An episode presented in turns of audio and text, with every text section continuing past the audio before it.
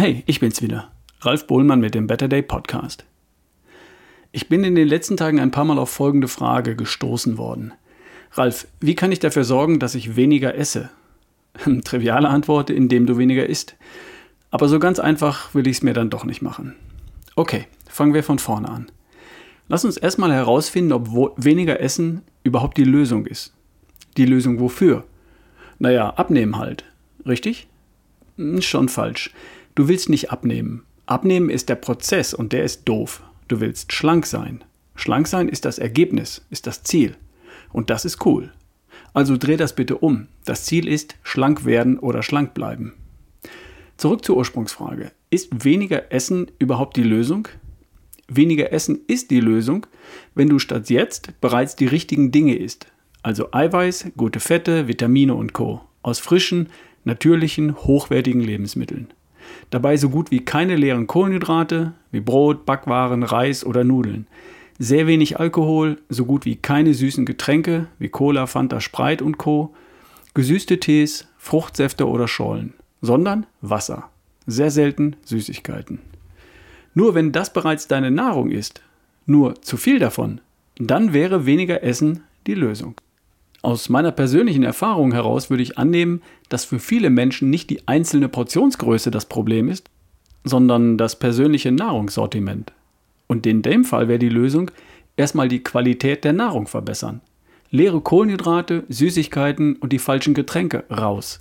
Mehr Eiweiß, mehr Gemüse, mehr Salat rein und dabei immer auf die Qualität der einzelnen Lebensmittel achten. Aber kann ja sein, dass das Spektrum deiner Lebensmittel soweit gut und richtig ist. Ist dann weniger Essen auf jeden Fall die Lösung? Kann sein, aber nur dann, wenn dein Stoffwechsel, dein Metabolismus gesund und fit ist. Lass mich das an einem Beispiel festmachen. Ein Seminarteilnehmer hat erfolgreich seine Nahrung auf gesund und artgerecht umgestellt. Er hat keinen Hunger, er treibt Sport, er bewegt sich täglich.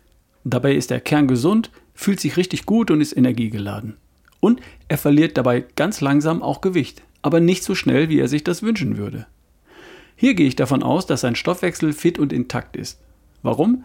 Weil er super drauf ist, sich total fit fühlt und Energie für den Tag hat, weil er auf seine täglichen Bewegungseinheiten gar nicht mehr verzichten kann, weil es ihm Spaß macht. Da kann ich keine Anzeichen dafür erkennen, dass sein Stoffwechsel eingeschlafen sein könnte. Ein anderes Beispiel. Jemand hat die Nase voll und will 10 oder 20 Kilo abnehmen. Er verzichtet radikal auf alles, was Fett ist, isst nur noch halbe Portionen, Salat, Salat, Salat und viermal die Woche Sport. Anfangs hat er tatsächlich abgenommen, aber zuletzt fehlt es ihm immer schwerer, sich zum Sport aufzuraffen. Er hat ständig Hunger, fühlt sich oft schlapp, müde oder ausgelaugt, hat keine Lust auf Sport oder Party und er nimmt wieder zu, sobald er nur ans Essen denkt. Jedes Glas Wein, jede Ausnahme von seiner Diät sieht er sofort auf der Waage und eigentlich nimmt er auch praktisch kaum noch ab. Oder eher sogar wieder zu. Das ist typisch für jemanden, der es komplett falsch angegangen ist und dabei seinen Stoffwechsel in den Notfall-Hungermodus getrieben hat. Hier hat es jemand mit der Diät übertrieben.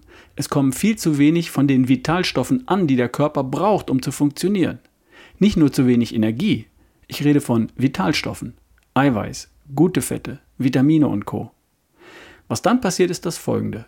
Der Körper regelt den Stoffwechsel runter auf Sparflamme, drosselt den Energieverbrauch, wo er nur kann um die letzten verbliebenen Reserven zu schützen, so gut es nur geht. Und sobald sich die Gelegenheit ergibt, werden die wertvollen Reserven wieder aufgefüllt. Dass da dann noch reichlich Fett vorhanden wäre, ändert nichts daran. Es mangelt ja an Eiweiß, an Vitaminen und Co. Dass du an diesem Punkt angekommen sein könntest, merkst du daran, dass du dich müde, schlapp und lustlos fühlst, anstatt hellwach, gut gelaunt und energiegeladen. Also, weniger Essen ist dann die Lösung, wenn du die richtigen Dinge isst, artgerecht und wenn du dich fit, stark und gut fühlst und trotzdem noch überflüssiges Körperfett wegschmelzen möchtest. Dann und nur dann solltest du über weniger Essen nachdenken. Und dann solltest du das mit dem Kaloriendefizit auch nicht übertreiben. Du kannst dir deinen Kalorienbedarf ausrechnen. Dafür gibt es Kalorienrechner im Internet. Da finde ich heraus, dass ein Mann meines Alters, meiner Größe, meines Gewichts und meines Aktivitätsniveaus ungefähr 2300 Kilogramm pro Tag verbraucht dann sollte ich nicht über einen längeren Zeitraum weniger als 1800 Kalorien pro Tag zu mir nehmen. Das Kaloriendefizit sollte nicht mehr als 500 Kilokalorien pro Tag betragen. Sonst laufe ich Gefahr, dass mein Stoffwechsel in den Notfall-Hungersnotmodus geht und beginnt seine Reserven zu verteidigen. Schließlich weiß der Körper nicht, wie lange die Hungersnot noch dauert. Aber angenommen, du isst die richtigen Dinge und du fühlst dich stark, fit und voller Energie. Dann kannst du davon ausgehen, dass dein Stoffwechsel fit und intakt ist und dann darfst du die tägliche Kalorienmenge auch noch etwas reduzieren. Und du beobachtest bitte, wie es dir dabei geht. Sobald dein Energieniveau abfällt, du dich müde, schlapp und ausgelaugt fühlst, gehst du wieder etwas rauf, denn das ist kontraproduktiv. Das führt dich genau in die falsche Richtung. Hier ist smarter Umgang mit deiner Ernährung gefragt und nicht eiserner Durchhaltewille. Okay. Und wie macht man es dann mit dem weniger Essen? Indem man weniger isst? Nein, Spaß.